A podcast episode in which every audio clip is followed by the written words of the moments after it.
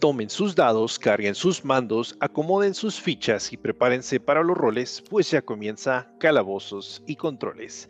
Bienvenidos amigos, aventureros, aficionados de los juegos de video y mesa por igual a este nuevo episodio, un nuevo nivel y un nuevo jueves. Mi nombre es Sosa y si es la primera vez que nos escuchas, bienvenido. Y si no, muchas gracias por volvernos a sintonizar. Como siempre me encuentro con mis compañeros de crimen, Lili, Carlos y Fernando, mejor conocido como Pupi. Saluden a Mixes. ¿Qué rollo? Fuck you, Sosa. Fuck you. Tú te presentas así, amigo. Por eso lo Sí, dije. güey. Eh, bueno, Ahí está. estoy Y muy bueno. cansado para decir algo. Muy bien, está bien. Ahorita vas a revivir. Es que ese arco de desarrollo de personaje está, ya está haciendo efecto entonces. En fin, tenemos un muy buen episodio para hoy. Continuamos con lo que es la historia. Ya estamos acercándonos a la parte final y vaya final que vamos a tener. Pero antes han habido noticias, noticias interesantes, unas tristes, otras, eh, pues sí, alegres, creo yo. Graciosas. Y pues ¿Con qué empezamos el día de hoy, amigos? ¿Qué traemos para ahora el día de hoy? En noticias. Empecemos con algo que no sé definir si es feliz, triste, etcétera. Eh, mm, platicamos la semana pasada de que ya habían salido los juegos de Pokémon Scarlet y Violet. Eh, comentamos que tienen bastantes defectos visuales y de, de rendimiento. Pero, pues a pesar de todo eso, los juegos vendieron 10 millones de copias en 3 días. No, ¿por qué, gente? ¿Por qué? Es un éxito rotundo entonces, ¿no? En comparación, Ragnarok, eh, God of War, Ragnarok, ah, me parece que vendió como 4 millones desde que salió hasta ahorita. o sea, ya pasaron muchos días. Tres semanas. Habrá vendido Demonios. 4 millones, pero ¿cuántos llegaron realmente a sus, a sus clientes? ah, esa es otra. Este lo platicamos en la semana pasada o antepasada. Sí. Pero pues sí, eh, han sido, de hecho, rompió récord. Han sido los juegos que más copias han vendido de Nintendo en, en, el en el- la fecha de lanzamiento, o sea, en su lanzamiento. ¿Ok? Totalmente récord así. No- y pues, ¿qué se Pues puede decir que- al respecto? Pues, Pues yo creo que eso fue mayor parte de las preventas, ¿no? ah, pues sí, no, no, no sé. O sea, no mucha sé, gente que ya tenía el juego comprado y así como que, pues bueno, ni modo, o sea, pues es porque es Pokémon y pues mira, lo único que esto, eso sí. lo único que esto significa es que eh, Game Freak y no tienen que hacer nada, así, nada. No tienen por qué arreglar el juego, no tienen por qué sacar mejores cosas, ni nada. Si van a seguir teniendo ventas que rompen récords, o sea, no, no Para hacer nada. Sí, es, es creo que es de las situaciones peores que le puede ocurrir a un juego. Que haya tenido fallos o cosas que se pueden mejorar, pero debido a que está teniendo bastante éxito comercial, pues entonces no es como que ¿Y saben qué es lo peor del caso? la gente, o sea, los desarrolladores se van a esforzar. ¿Qué? ¿Qué, Lilian? Game Freak está como que no existe. Está en lo que se le llama Radio Silent. No sé por qué se dice así, pero radio, silenciosamente radiosos. No han dicho ni una palabra al respecto. Ah, Y, esos güeyes pues, ahorita están en, esto- en esto lo hace. Nintendo en general, o sea, los japoneses no admiten ni dicen nada así como que, ah, sí, sí, vamos a arreglar cualquier problema que tenga el juego o algo así, o sea, no dicen nada, nada, nada, nada, nada, nada. O sea, como cosas como, no sé, CD Projekt Red, Red o, o cosas así, cuando salió Cyberpunk. Eh, o sea, ellos mismos así diciendo, no, ¿saben qué? O sea, puede que haya problemas el juego, eh, estamos trabajando en ello, lo vamos a arreglar, eh, va a haber updates y todo eso. es muy diferente, o sea, muy, muy diferente que un desarrollador diga algo al respecto de su juego a estos otros güeyes que ya lo sacaron y ya, no existen. Calladitos, 100%. Y pues, sí, es triste, es triste, la verdad. Estar muy ocupados contando el dinero. Sí. Y Como el meme este, el, el, el vato que llora y luego se seca las lágrimas así con los billetes. Ándale. Chiste de Tallahassee, de Zombieland, Simón. Ah, Dios Pues mío. de, de esa, o sea, sí, qué mal que hayan vendido tanto, pero yo he estado escuchando que, o sea, fuera de lo que es el rendimiento y los errores gráficos, la historia está así bien chingona, que es de los mejores Pokémon, si no es que el mejor que ha salido nunca. Eh, Es lo que les dije la vez pasada, amigos, y me dijeron, no, no te conformes. Opium. Sí. Nosotros somos como también el meme ese de que los monitos que están disfrutando el juego y luego nosotros acá gritándole acá, no puedes disfrutar esto, está bien Ándale. cagado. De que, Dejen de divertirse. sí, dejen de divertirse. Maldito. No, ¿sabes qué estoy pensando yo? Estoy pensando más que en los Simpsons de que, no, pues es que este, el juego vendió mucho. Ah, qué bien. Y luego, no, pero es que tiene muchos errores. Ah, qué mal. Pero pues es el mejor récord, es el mejor que, eh, juego que ha vendido. Ah, qué bien. Pero, pero ya no lo van a actualizar. Qué mal. Entonces, sí me, acordé, me acordé de esta escena. Pero en fin. Sí, pues. ah, solo el tiempo lo dirá, pero pues en realidad, pues sí, como No. Lilian, es, es que es a lo que voy, o sea, ya la moneda se echó, ya no la van a, ya no se va a cambiar esto. Y pues lo hecho, hecho está. Ni modo, ni Pero hablar. ni siquiera está hecho. Está a medias. Pues di- dile eso a Game Freak y que para ver si te dice, ah, Simón, tienes razón, este, lo hicimos a medias. te van a decir, ya está hecho. Punto. Gracias por tu dinero. ¿Que no ves las ventas? Está haciendo todo un éxito. Así de sencillo. güey. Triste, pero cierto. En fin. En otras noticias, ahora algo más lindo, más alegre. Pues este Masahiro Sakurai, pese a que ya no trabaja para algo, hacer algo con respecto a videojuegos, hasta ahora, porque hizo lo único que está haciendo, bueno, hasta hace poco todavía estaba poniendo este, screenshots de cuando jugaba o cuando hacía cosas en Smash, en el Ultimate. Después de un momento, tuiteó que ya no iba a poner más screens- screenshots al respecto, pero que iba a ver si podía o em- empezaba a hacer otro proyecto. Este otro proyecto se reveló que es un canal de YouTube en el cual pues platica más que nada sobre ideas de desarrollo de videojuegos y es un digamos que es una plática más casual con él, no es tanto con respecto a videojuegos. Pero bueno, en su más, uno de sus más recientes videos, también hay que considerar que este maldito canal ya tiene más de un millón de suscriptores y lo adquirió en menos de un mes. Fue algo demasiado rápido.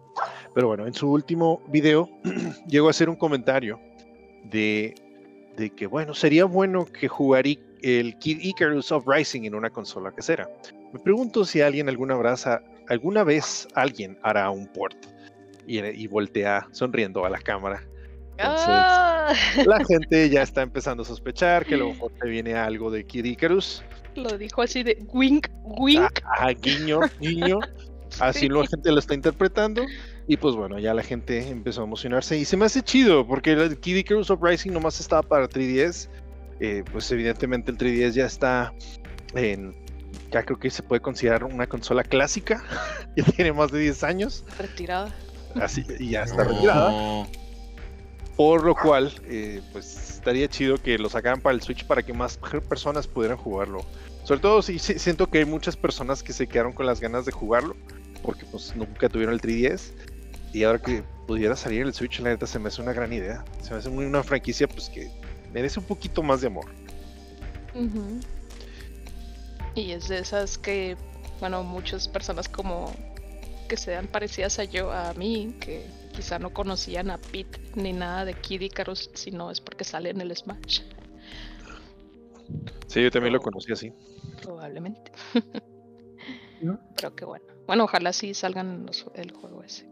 Ese y algún otro. Eh, bueno, yo les traigo otra. No es tanto una noticia, sino es algo que leí por ahí que me pareció bastante interesante. Eh, existe en Alemania, apenas empezó un juego, es como un show de televisión, de esos en los que... Concursos. Un concurso, sí, juego, eh, show de televisión de concurso, que la gente va a hacer pues, cosas ahí para a ver si se ganan dinero, ¿no?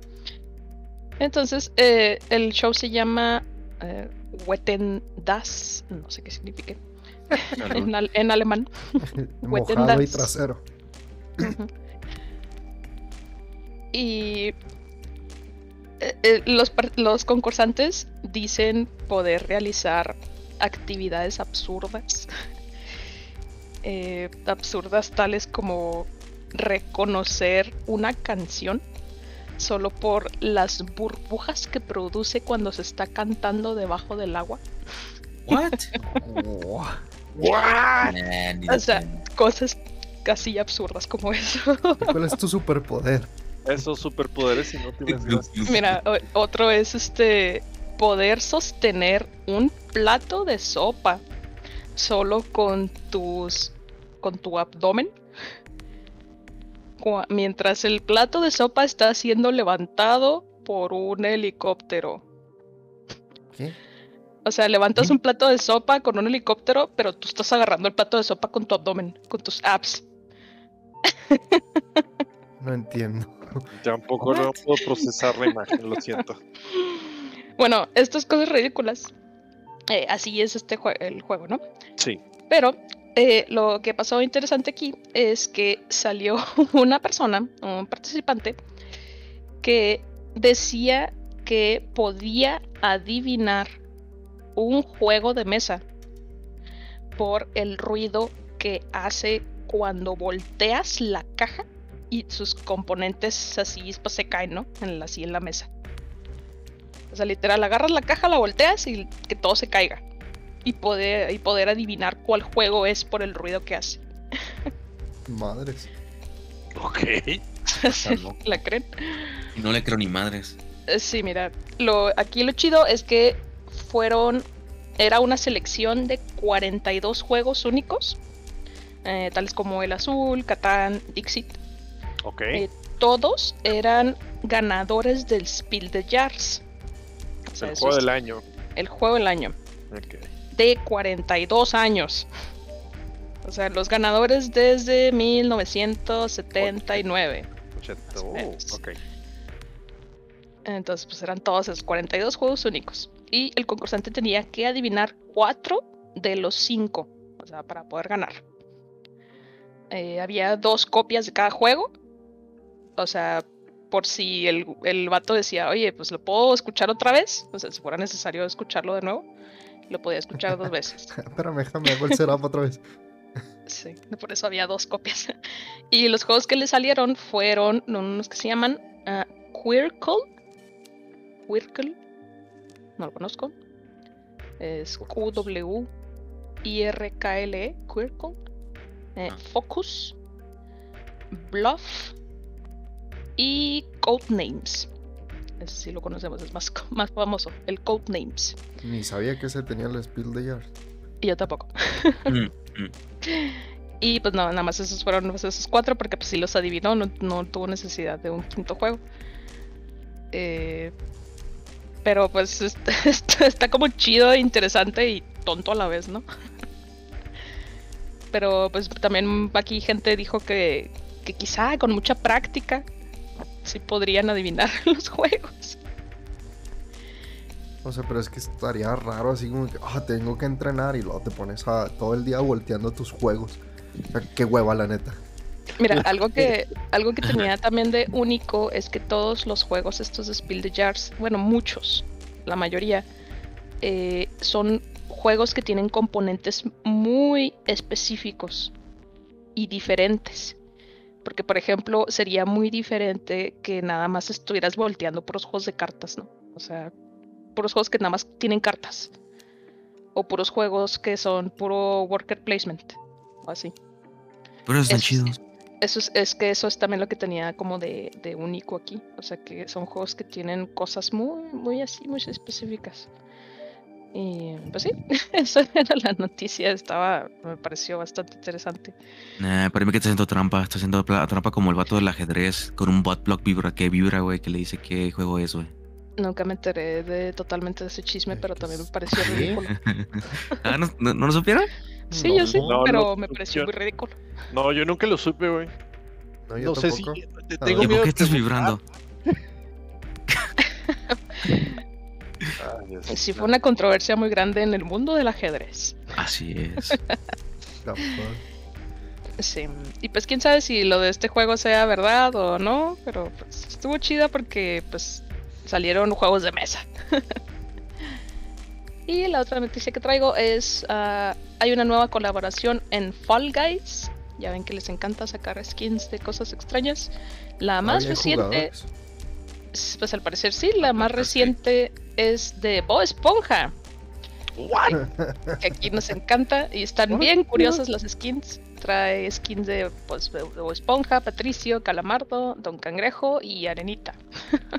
¿Qué? ¿Y de Plankton? ¿Y de Plankton? Oye, y Plankton es el que como que más se le tiene la forma de huevito. Así Sí, para hacer. No manches, es cierto. Porque Plankton es chiquito, entonces no puedes hacer el Fall Guys chiquito. Ese o roba la burbuja. También. Es Explote nada, burbuja. Explote nada, burbuja. No, ese- no, no, ¿qué? ¿Qué? Róbalo burbuja es el. El amigo burbuja es otro. No, ¿no? plano es plano, güey. Plan- Sí, es cierto. ¿Quién es? Plano el Ro- lenguado. Robo la burbuja es el de olvidaste los pepinillos, güey. Sí, sí, cierto. Pues, es, pues trataba de ver, güey. Está más grande. Pues sí, así como aquí nos reímos, pues están bastante graciosas estas skins. Si les gustan, pues ya, ya las pueden obtener. Fall Guys. Disponibles a partir de hoy, precisamente, eh, a partir del 1 de diciembre. Mm. Eh, Uh, feliz Navidad. Feliz Navidad, ya casi. muy bueno. bien.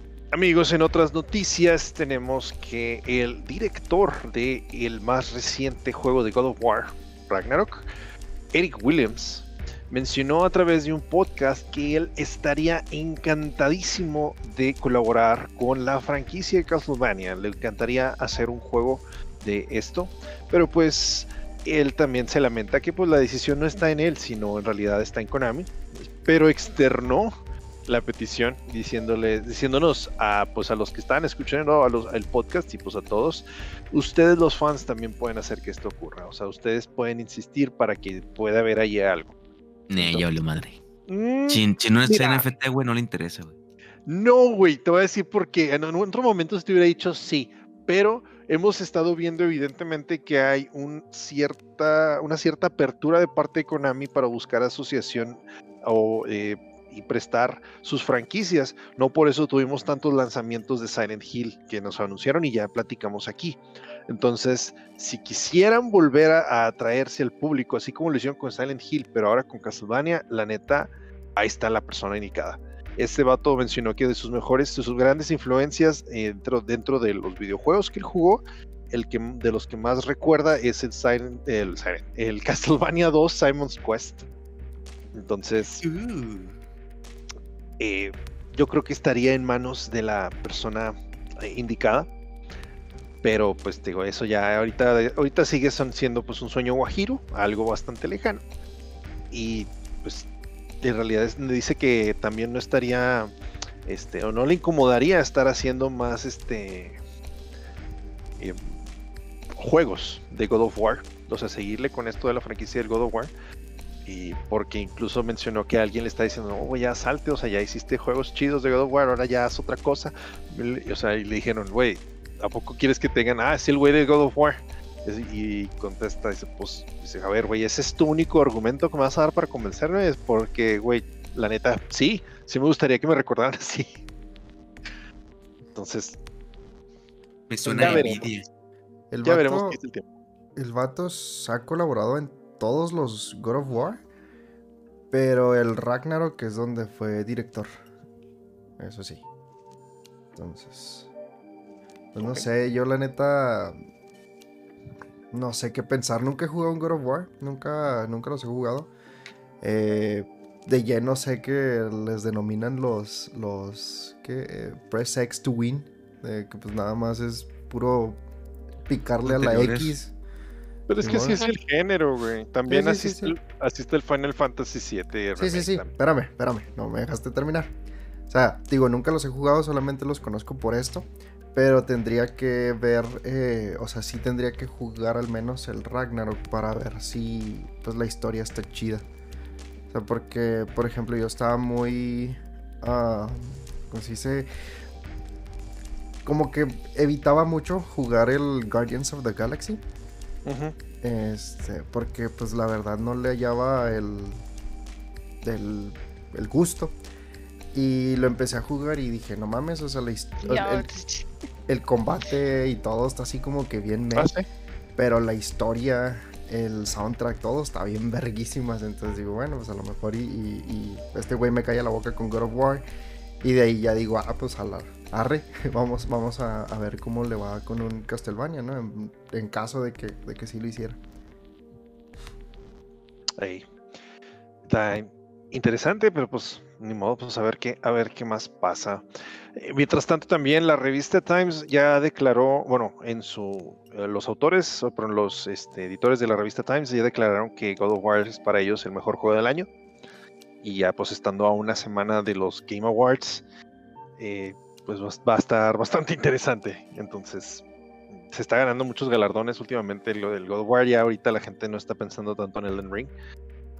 Y pues vamos a ver qué deciden. Y Tienen Que que, se sacar, Ya, ya mero, ya mero son, ya mero son los Game Awards. Ya, tienen que sacar no el DLC del Elden Elden Ring antes Por de los favor. Game Awards para que tenga ese, ese pico. ese no creo yo que más bien lo van a anunciar en los Game Awards. Como Ya, ocho pues, días. Yes. Esperemos. A ver, Tienen a una ver. semana. Igual, pues ya veremos. Mientras tanto, tal vez los estemos haciendo el stream nosotros. Ahí nos veremos el jueves 8. Ya nos acomodaremos igual. Sigan las redes sociales y estaremos pendientes para platicarles eh, qué es lo que haremos ese día, ¿ok?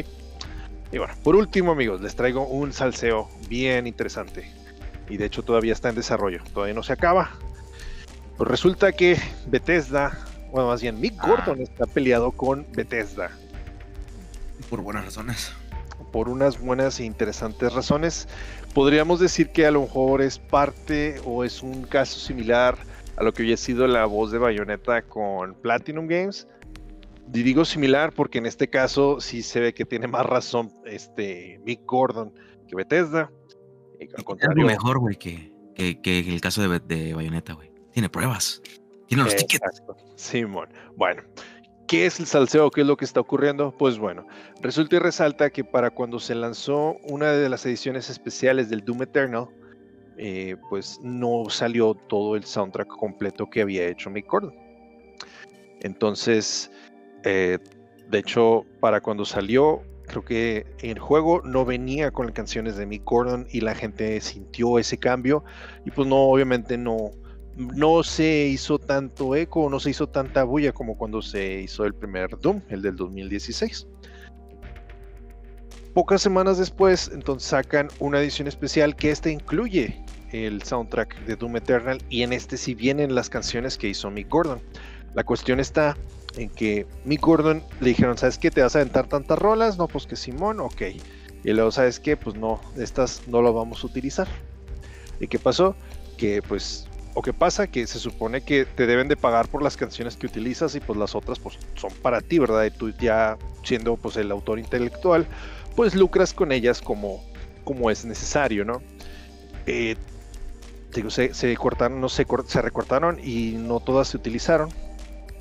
Y pues a la hora de la hora, eh, al final Bethesda sí lanzó todas las canciones que había hecho Mick Gordon y pues ahí fue cuando la hizo de pedo.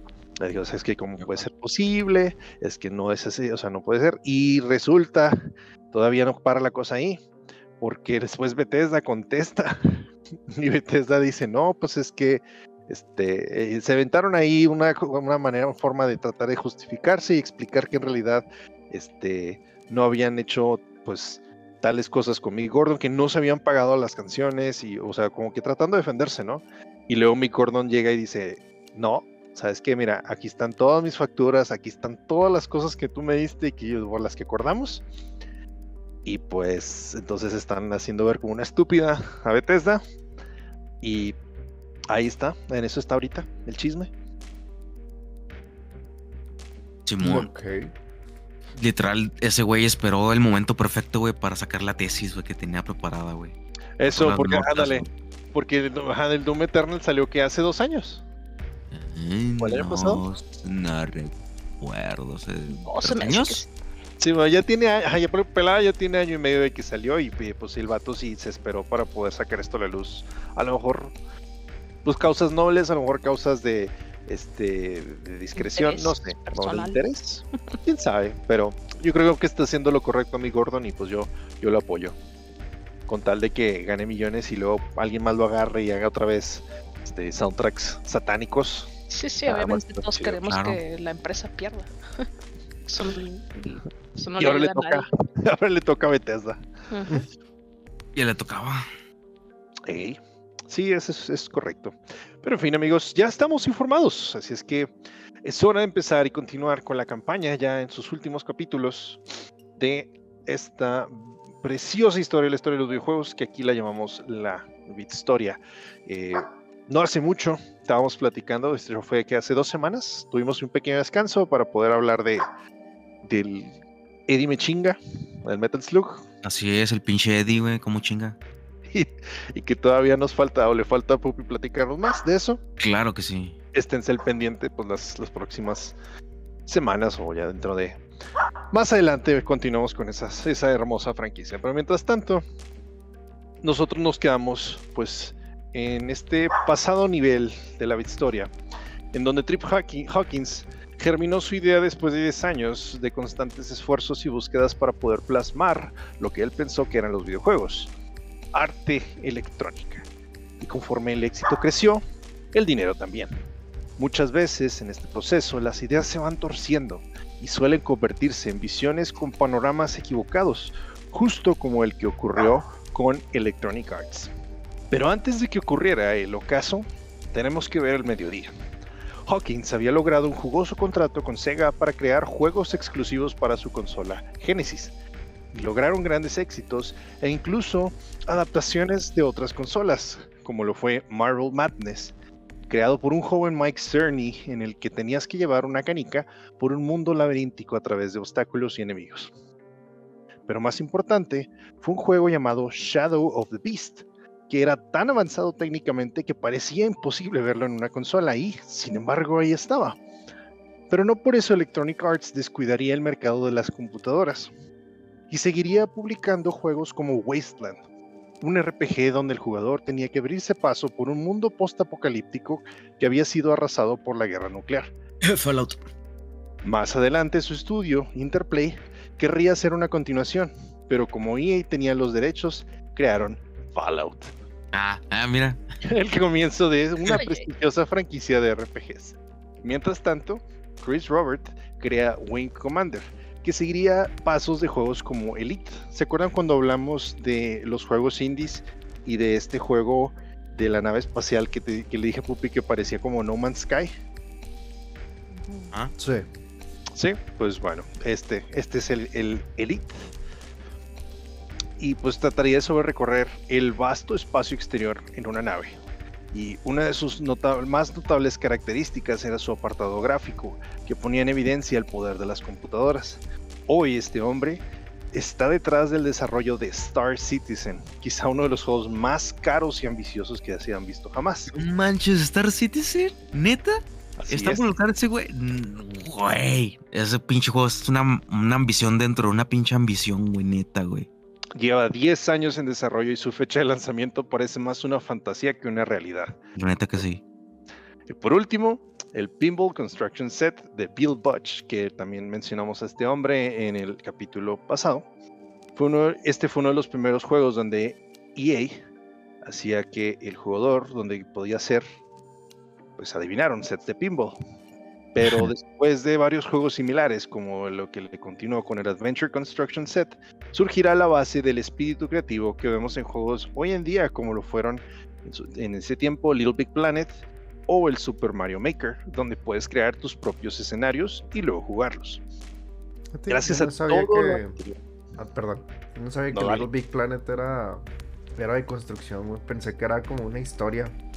Sí Bueno. tiene historia, pero también tienes que puede- tiene Pero espacio para hacer creaciones. Ajá. Es, todo es casi personalización. Está, está chido ese juego. Nunca lo pude jugar completo, tristemente. Es el del Es- monito es de café. Play, ¿no? Así es, Sí, es, de es de Play. Sackboy, es de PlayStation 3. Sí, Creo que ahí salió un Little Big Planet para Play 4, creo. Lo único que llegué a jugar fue el Little Big Planet Karting. O sea, el, el Mario Kart.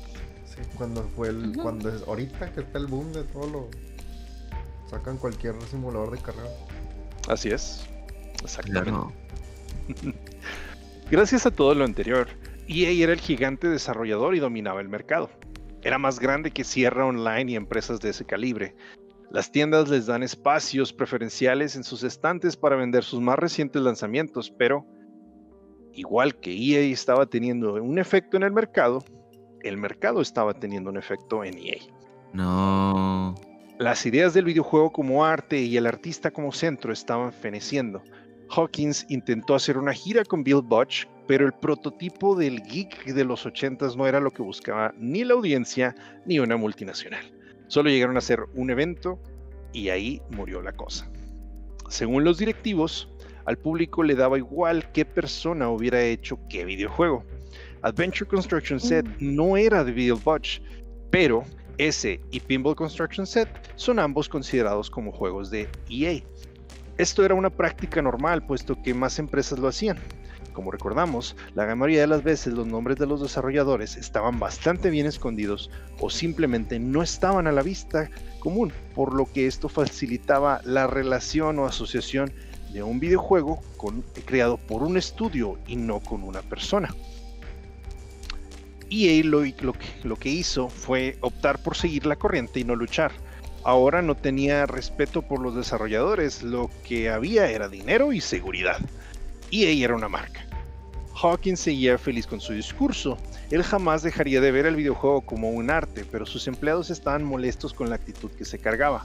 Les hablaba de cómo optimizar su tiempo y se ponía de ejemplo a sí mismo.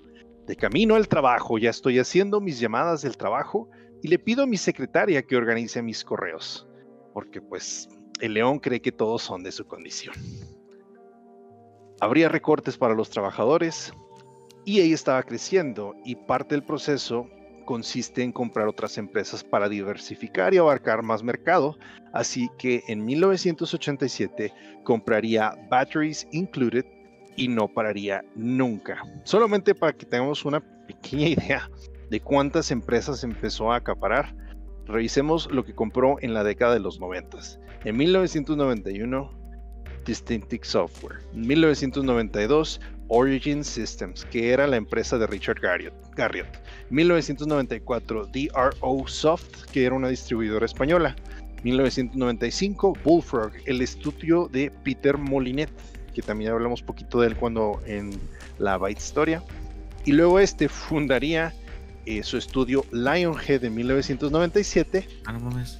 y Electronic Arts lo compraría en el 2004. Ah, 1996, Manly Associates. En 1997, Maxis, el estudio de Will Wright y de, Sims. de los Sims, exactamente.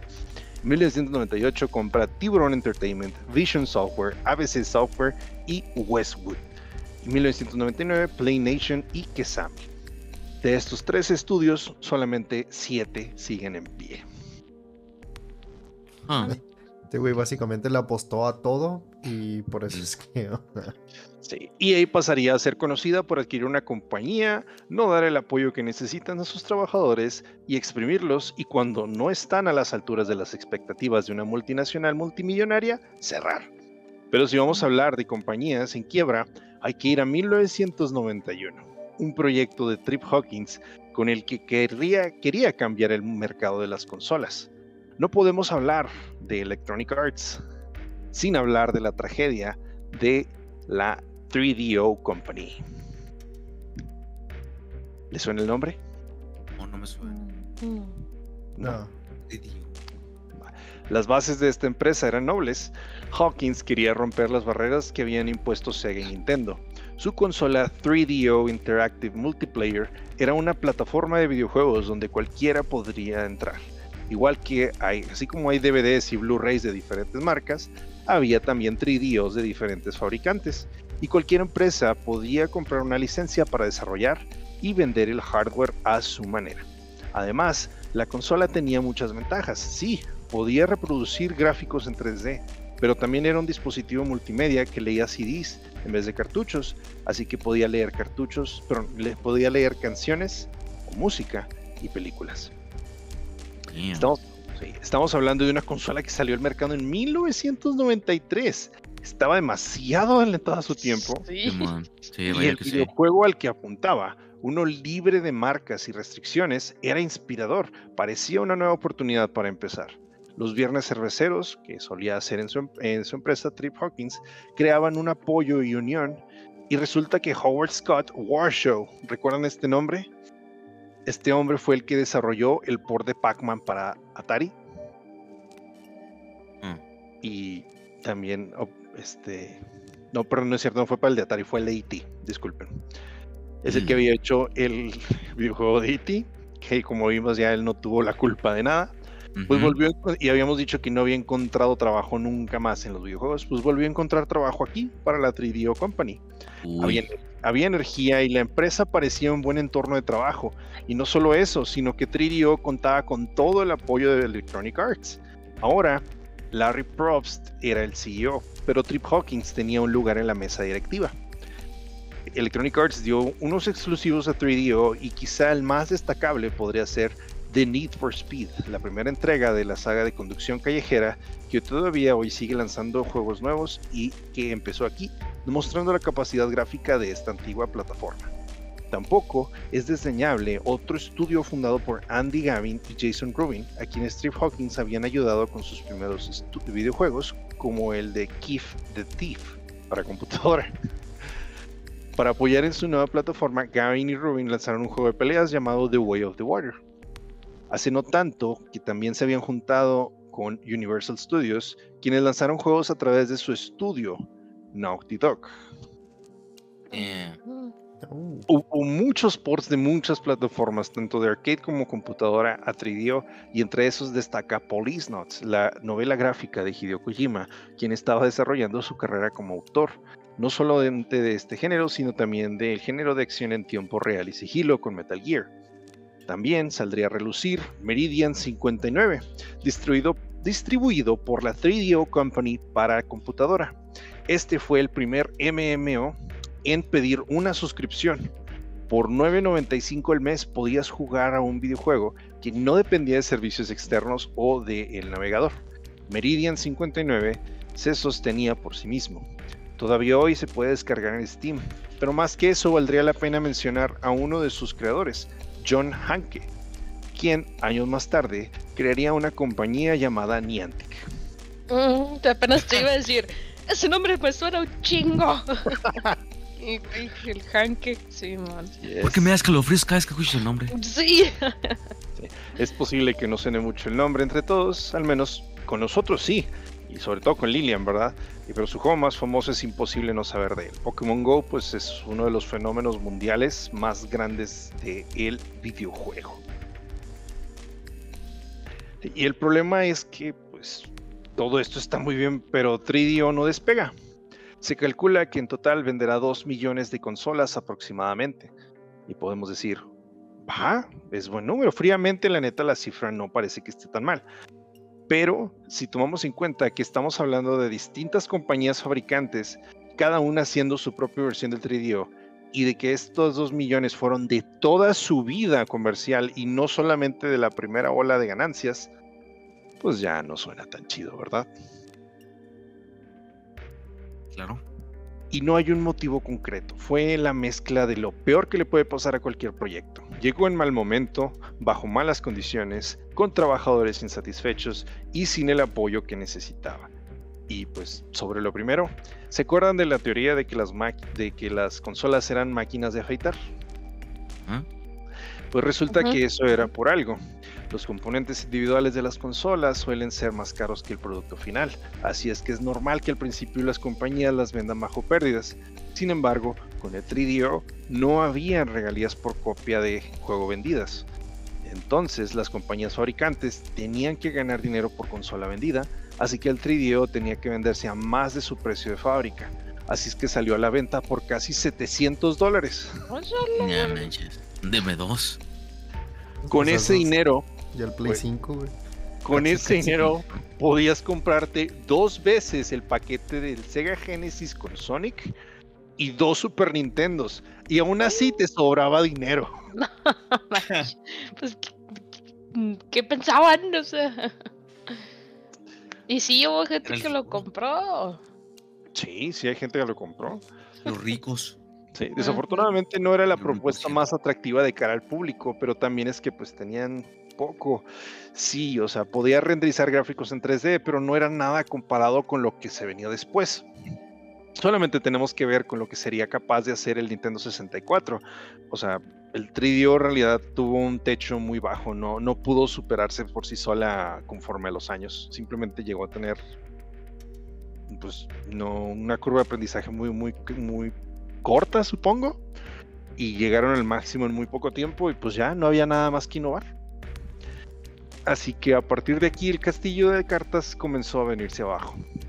La era en la que un solo desarrollador podría ser una, podía ser una superproducción había terminado. Necesitabas equipos con decenas de personas y más dinero para darles equipos. No, pero lo que era en un principio un buen lugar de trabajar terminó convirtiéndose en una fuente de frustración. Los proyectos se retrasaban o cancelaban. Las ventas bajas causaron recortes de salario y des- desde administración se le pedía a los empleados que se le pusieran la camiseta. Y con pizza incluida. Con todo y pizza. Sí, pues como de seguro entendemos, pues los empleados estaban emocionadísimos de trabajar más tiempo por menos dinero. Pero para el remate se viene una traición, porque el mundo de la tecnología es más cabrón que Game of Thrones y esas madres. Uy.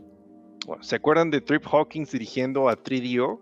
Pero él también formaba parte de, una, de la junta directiva de Electronic Arts y pues ellos les estaban apoyando y dando juegos exclusivos para su consola. Pues este resulta que Sony, una compañía de electrónica de consumo, había entrado al mercado con, eh, de consolas con la PlayStation, mucho más barata, potente y prometedora. y. Electronic, Electronic Arts vio una oportunidad para expandirse y retiraron sus títulos para 3DO, a quien veían como el eslabón más débil. El movimiento dejó en jaque a Trip Hawkins. La solución, a sus ojos, era desarrollar títulos propios, pero un abogado le advirtió, si 3DO Company se convertía en una compañía desarrolladora, y pas- eh, pasaría a convertirse en competencia de Electronic Arts. Trip Hawkins no podía estar en la junta directiva de una compañía rival, así que decidió centrarse en la 3DO Company, pero el tiempo le daría la razón a Electronic Arts. PlayStation se convertirá en un fenómeno de ventas impulsando, impulsado por el camino a Electronic Arts y tantas otras compañías. Aquí empezaría una serie de adaptaciones de películas muy lucrativa para la empresa, Harry Potter, 007 o Jurassic Park. ¿Nunca jugaron esos juegos? Yo, yo sí tenía... Claro que sí. Yo sí jugué los de 007. En mi familia somos muy fans de James Bond y tuvimos varios ahí. Sí, Jugué el de Harry Potter, los 007 y los Jurassic Park no. Sí, yo tampoco nunca jugué el de Jurassic Park. De Harry Potter siempre me desesperó. Nomás tuve uno y no, no, no no me gustó. Salieron muy buenos memes. Ey, pues bueno, estas eran... Jugaba eh, puro Nintendo. Eh, pues hablando de. Yo nomás jugué los de 007. Y Ajá. de Harry Potter, pues no he jugado ninguno, pero estamos esperando el del año que entra, el febrero. el de... ¿Qué? ¿Hogwarts? ¿Cómo? Hogwarts Legacy. Hogwarts Legacy, gracias. Pues sí, bueno, al menos estas tres que mencioné eran una de las licencias que traían a la consola de Sony. Y mientras tanto, 3DO palidece hasta desaparecer en 1996. Uh, The 3DO Company seguirá existiendo durante unos años más, pero sin esa misma energía. Pues La noticia de su bancarrota eh, sorprende a muy pocos y finalmente cierra sus puertas en el 2003. Y La traición, hermano. Así es, así es. Y por supuesto que sigue habiendo movimiento en el resto del videojuego. Y en estos años comienzan a cimentarse varios de sus mayores estudios. Un grupo de compañeros con ganas de crear fundan en 1991 una compañía llamada Silicon and Synapse. ¿El de los videos de LOL? ¿Eh? Nada, te creas. No. No. Creo que hay un youtuber que se llama Synapse. Ah, ok. bueno, era, era un tiro a ciegas, pero pues como dice uno de sus fundadores, Mike Morhaime, o Morhaime, no sé cómo se pronuncia, Morhaime. ¿qué sabemos de videojuegos? Nada. Pero podemos aprender a base de hacer. ¿Qué podemos perder? Somos jóvenes. O sea, X, estamos chavos. Claro que sí. Pues en 1994 cambiarían su nombre a Blizzard Entertainment y ese Ah, mismo año no, no, lanzarán Ay, Warcraft no. Orcs vs. Humans, un No, RTS que les llevará a la fama y se convertirá en una de las franquicias más conocidas de los videojuegos, de los videojuegos modernos. También Activision, después de unos tropiezos que hicieron que llegaran casi al punto de la bancarrota, comenzará a crecer cuando en 1991 es adquirida por un hombre llamado Bobby Kotick. No, Bobby, no. Creí, creí que ya no decíamos It's ese Bobby's nombre World. aquí, güey. Todos estamos en el mundo de Bobby, güey. Todos estamos quien en el mundo de reestructurará Bobby, por güey. completo la compañía tras una serie de despidos masivos y, a mediados de los 90, comienza a imitar la estrategia de EA de, de adquirir compañías. Activision prosperará hasta convertirse en uno de los principales agentes del videojuego moderno y probablemente no haya un nombre más asociado a la explotación y anualización de una franquicia que este. Verga. Y bueno, y Trip Hawkins, pues su carrera no terminará aquí, pero sí su, su asociación con Electronic Arts. La compañía no guarda recuerdos de su presencia y algunas de las estrellas con las que colaboró estrechamente para crear videojuegos deportivos parecen haberle olvidado. Trip Hawkins pasará por varias empresas sin permanecer en ninguna por bastante tiempo. Pero también, seamos sinceros, no la pasa nada mal. Sus ideas, por más exageradas que hayan sido en su tiempo, encuentran hoy refugio. Tenemos un videojuego más vibrante que nunca, con autores reconocidos y el debate de si el medio es o no es arte ya lleva años cerrado. EA participará en muchas más prácticas, más que cuestionables en el futuro, y es cómplice en la explotación de la audiencia para ganar dinero actualizando sus videojuegos con nuevos contenidos de pago. Lejos quedan los días en los que las superproducciones pudieron ser algo distinto, quizá en otro tiempo, quizá en otra realidad. Y eh, parece precisamente termina esto con una eh, eh, una entrevista que están haciendo, así como abrimos con una entrevista de Trip Hawkins, bueno, terminamos con esa misma entrevista en la cual se, se viene este fragmento que hasta si te pones a pensarlo queda de una manera mm, noble y bonita, pero también ya cuando ves ahí en este momento es como que dices, verga, o sea, también se ve como que muy macabro. Tenemos que obsesionarnos, tenemos que ser un poco arrogantes, un poco creídos, consentir que nuestras convicciones abren posibilidades que no están abiertas para otros. Si no pensáramos así, si no tuviéramos esa sensación de no saber que no sabemos, si nos preocupamos demasiado sobre los riesgos, si nos preocupamos sobre los obstáculos, entonces quizá perdamos nuestra convicción. Lo cierto es que sentimos que estamos muy obsesionados y podemos hacerlo mejor que los demás. Y eso puede sonar muy estadounidense, pero si no pensamos eso, entonces no seríamos capaces de hacerlo. Pero, puesto que lo creemos, vamos a hacerlo. Estuvo bien así súper corporativo esa... Eso es, una, eso es un fragmento de una entrevista de Trip Hawkins en los 80s, cuando apenas iba arrancando EA. Digo, por eso, si, si ves el contexto histórico, dices, ok, qué noble, qué lindo, si quiere animarse, imaginemos cosas chingonas, como dice el chicharito, pero ya lo pones, o sea, eso lo ves con la visión de EA en el momento actual, es como que dices, verga. Si suena, sí suena corporativo, así como dices tú, Lila. Sí, sí, sí, o sea, es que todos los corporativos tienen su persona que puede, sabe hablar, dice, de esos que dicen como que frases muy largas que en realidad no te dicen mucho, pero que te, oh, es frase inspiradora y positiva. No lo entendía, pero está hablando cosas que no entiendo. Tiene que tener algo de razón. Sí, pues sí, o sea, acordémonos de que Trip Hawkins a- amaba y adoraba a Steve Jobs. Entonces, básicamente, este es el Steve Jobs de, la- de la- de los videojuegos. Podemos ponerlo así. Era. Y pues, o sea, todo el desarrollo que tuvo también, este, lo, o sea, fue sacado de, de Electronic Arts o se salió, pero lo forzaron a hacerlo, ¿sí me entiendes? Y pues, digo, la idea en papel era muy buena. O sea, tener esto, el videojuego como arte, el desarrollador es un artista, este, y pues hay que ser un poco más creativos, ¿no? Y, y, al principio te digo, se logra, pero pues ya cuando se corporativiza todo esto es cuando pues empieza a valer madre. Y cuando vale madre todo. pues es que sí, no, ninguna de las empresas que existen actualmente en ningún momento ha sido por amor al arte porque está bonito, porque nos gusta hacer esto. O sea... Exacto. Sí, sí, la verdad, ya cuando, cuando, me pongo a reflexionarlo, siento que tenía algo, al principio tenía como el espíritu de los juegos indie, al menos lo pienso así.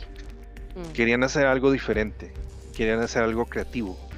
Y pues incluso, tristemente, incluso hasta los juegos indie ahora son encasillados. Que no, es que todos son Metroidvania, no, pues que todos son así, no, pues que todos son plataformeros, ¿sabes? Que... Pero... Luego... Pero si quitamos eso, o sea, siguen habiendo propuestas muy interesantes y eso es lo que quería Trip Hawkins en un principio. A lo mejor él no terminó liderando ese movimiento, pero puede que haya establecido bases ahí y, pues no, o sea, no se le agradece. En Electronic Arts no se le agradece. Digo, cosa que se me hace triste y gacha, porque pues la gran mayoría de este éxito que tuvo la empresa pues fue gracias a él. Y gracias a eso tenemos muchas cosas que siguen hasta el día de hoy. O sea, la anualización de juegos fue idea de él. Pues tuvimos Madden, después el FIFA, después tuvimos el NBA, y después tuvimos todo. ¿Y eso lo agradecemos? pues en cierto punto sí, pero también llega un, llega un momento en el cual también se, se, llega a viciar. Como no sé si se sepan esta, esta historia, pero cuando sacaron creo que el FIFA 2013, no me acuerdo cuál de todos los FIFAs fue sacaron versión para PlayStation, para PlayStation 3, para, para Xbox 360 y luego sacaron una versión para Wii. Y entonces cuando empiezan a salir las, las este, los reviews, dicen que la versión de Wii es solamente un reskin de el FIFA 12, del FIFA 2012. Nomás le cambiaron este, texturas y eso fue no todo. Siempre. No, empezó desde ahí. O sea, no, no que fuera siempre, lo que pasa es que ahí sí se notaba más descaradamente, porque la versión de Wii del FIFA 2013 no tenía los features que tenían las otras dos versiones, la de Xbox 360 y la de PlayStation 3. Sí, sí. Pero pues también por limitantes, ¿no? bueno, no sé. También puede ser, pero nunca, o sea, lo, gracioso de todo es que nunca lograron, bueno, no, que lograron, más bien nunca llegaron a admitir que sí habían hecho eso. O sea, porque hasta trataron de venderlo. No, es que pues este, queremos venderle a nuestros, a nuestros usuarios y jugadores y consumidores este, lo mejor y pues básicamente les dijeron, ¿para qué romper algo o para qué este, reparar algo que no está roto? ¿Sí me entiendes? Entonces, pues obviamente a la gente no le gustó, pero Sí, han habido muchas cosas descaradas, pues también tuvimos, o tenemos lo del FIFA Ultimate Team, este, y cómo el este sistema está viciado en forma de un gacha muy, muy mm. extremo. Y pues también cómo se metieron en broncas con lo que fueron las loot boxes del Battlefront. Este, y todo ese desmadre. Esto, pues sí, sí llegaron a afectar. Y también por eso también tenemos los memes de que por ejemplo, ponen The Beatles y luego The Beatles by EA y le quitan la E y la A, le ponen el logo de EA. y, ponen, ajá, ponen a Ringo así con un signo de interrogación y luego 15 dólares DLC. ok. Así, ese tipo de memes. O sea, sí. El, origen es muy. contrasta muy cabrón con lo que es ahorita la, la realidad de EA. Y pues qué triste, ¿no? todo sea por el maldito y el cochino dinero.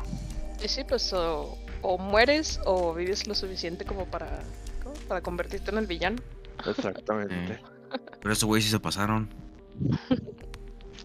ah, pero no, no, no es que los defienda, no los estoy defendiendo. Sí, qué mal que lo hicieron. Pero si no lo hacían ellos, otra empresa lo iba a hacer. O sea, no es como que no, es, no, iba a ser un mundo perfecto en el que no existieran loot boxes ni, ni nada de apuestas en los videojuegos. O sea, más bien EA fue el primero que lo sacó y Y ya. Así que aprovechó. Sí, ¿Quién era un mal sido? inminente, tristemente. ¿Quién lo hubieras hecho? ¿Quién lo hubiera hecho? Te, te iba a preguntar que, qué pasó con este vato, con Trip Hawkins. Ahí anda el güey. Sí, lo, lo, lo acabo de buscar. Tiene su propia página de internet en donde lo puedes contratar. eh, nomás dice ocupación empresario. Y lo puedes, lo puedes este, eh, contactar para que te haga eh, entrenamientos o pláticas, eh, seminarios, todo esto, ¿no? Como de. Y sobre videojuegos, sobre. Sí, no, es un chorre pedo. Yo así que, ¿qué? ¿Ofrece DLC, güey? Casi te puedo cre- decir que sí, güey. Vamos a contratarlo para que venga a calabozos y controles. güey. ya sé, güey. no. Tengo un dólar. No ¿qué? presupuesto. Pero mientras tanto, hemos llegado a los noventas y Nintendo gobierna todo el mercado de las consolas. ¿Todo? No. Un grupo de empresarios estaba dispuesto a desafiar al reinado de Nintendo y en su lucha por el control sacudirán la cultura del videojuego a nivel mundial. Está por comenzar el capítulo que marcará el funcionamiento del medio del videojuego y de la audiencia por las próximas décadas. Sega cambiará por completo sus formas y se convertirá en una compañía temeraria que no le tiene miedo a plantarle cara al rey. El equipo de Tom Kalinske está a punto de dar el pitazo inicial a la guerra de consolas moderna. ¿Y quién mejor para luchar contra un fontanero panzón que un erizo supersónico? O sea, huevo. Mm, Y esto lo veremos. Eh, Pitazo o En- putazo, güey. en Pues el todos- o los próximos niveles. de todos modos, ya sé cómo acaba. Pues spoiler sí, pero Spoiler. ah, hay mucho, hay mucho dentro de, de ahí que, que a lo mejor no conocemos y, y no voy a decir que lo estaba planeando todo para llegar hasta acá, pero básicamente me animé a hablar de la historia porque quería en un momento tarde que temprano llegar aquí. Y hemos llegado. Y, y sí, me, me emociona bastante. Esto va a estar bien interesante. Chance salen dos episodios, tres episodios, no sé, no sé cómo va a estar. Quizás en cuatro. cuatro. Quizás Con en- DLC. Y luego sacamos el DLC también. No, no sé qué. Pero sí, ya estamos en, el final. Y qué mejor que cerrar esto con una de las, de las épocas más emocionantes e interesantes de la historia del videojuego. Pero en fin, si les gustó este capítulo, pues y llegaron hasta este punto. Muchísimas gracias por habernos escuchado y no se olviden de compartirnos, de seguirnos, darnos like, suscribirse a nuestras redes sociales, Facebook e Instagram como Calabozos y Controles y, y también en YouTube, en Twitter como Calabozo Podcast. Estamos ahí, subimos contenido todos los jueves a las 7 de la mañana, hora de Ciudad de México ya para este momento ya se supone que debe haberse ajustado nuestro horario con la Ciudad de México, entonces ya se va a estar saliendo a las 7. Y pues mientras tanto eh, tenemos pues los streams que son los miércoles. Eh, estamos en punto de las 7 de la tarde, es un poquito más tarde, un poquito antes, para poder streamear lo que es The Last of Us parte 2 Yeah. empezamos ya una parte interesante del juego. La verdad es que yo no estaba esperando eso. Así es que este volvimos a llorar. Así es que este, también tenemos por ahí este, un nuevo setup. Entonces ya ahora sí me van a poder ver en vivo y a todo color sacándome sustos o llorando otra vez como niña. Pero bueno, no más llorando, no como niña, pero llorando. Entonces, este, pues estamos ahí en contacto semana a semana, miércoles tras miércoles. Y también no se olviden, la siguiente semana son los Game Awards. Y pues como lo hicimos el año pasado, eh, es que hicimos el stream, también estamos contemplando hacerlo este año. También tenemos que ahí acomodar ciertas cosas, pero eh, pues si todo se llega a acomodar, estaremos ahí en punto, creo que empieza a las 5 y media el pre-show y creo que a las 6 de la tarde, hora de Ciudad Juárez, empieza eh, todo el desmadrito. Y pues ahí estaremos viéndonos en otro nivel, en esa transmisión o pues en el otro, en otro stream. Pero pues mientras tanto, tengan muy buenos días, muy buenas tardes y muy buenas noches. Pero sobre todo jueguen. Nunca, nunca dejen de jugar. y nos vemos en el próximo nivel. Bye. Chido. Chido. No compren DLC. compren ahí.